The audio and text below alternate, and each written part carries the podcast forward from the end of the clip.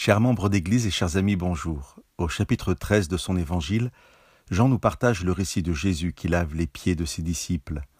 Nous sommes à Jérusalem le jeudi de la fête de la Pâque.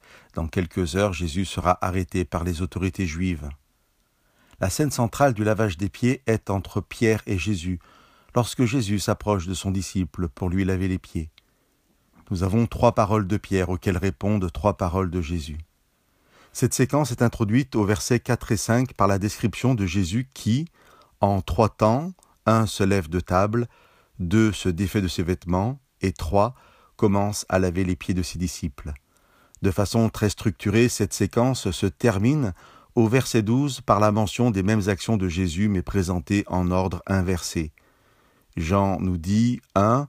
Après avoir lavé les pieds, 2. Et avoir repris ses vêtements, 3. Jésus se remit à table. Nous pouvons facilement, par cette description, imaginer la scène, voir Jésus se défaire de ses vêtements, laver les pieds des disciples, puis reprendre ses vêtements.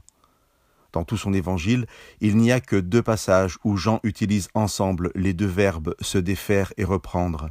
Ici donc, concernant Jésus qui se déshabille et se rhabille pour le service du lavage des pieds, et au chapitre 10, versets 17 et 18, lorsque Jésus dit à la foule si le Père m'aime, c'est parce que moi je me défais de ma vie pour la reprendre. Personne ne me l'enlève, c'est moi qui m'en défais de moi-même. J'ai le pouvoir de m'en défaire et j'ai le pouvoir de la reprendre. Tel est le commandement que j'ai reçu de mon Père.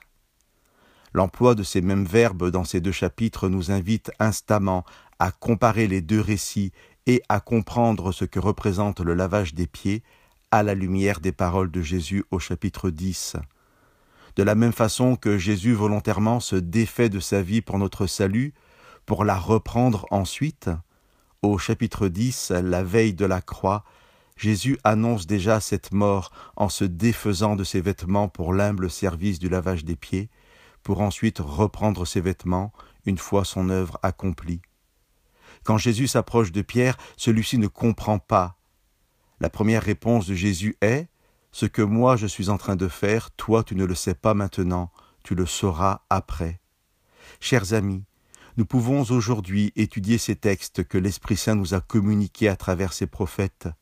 C'est une évidence, nous pouvons beaucoup plus facilement que les disciples à l'époque comprendre a posteriori l'œuvre de salut que Jésus accomplissait.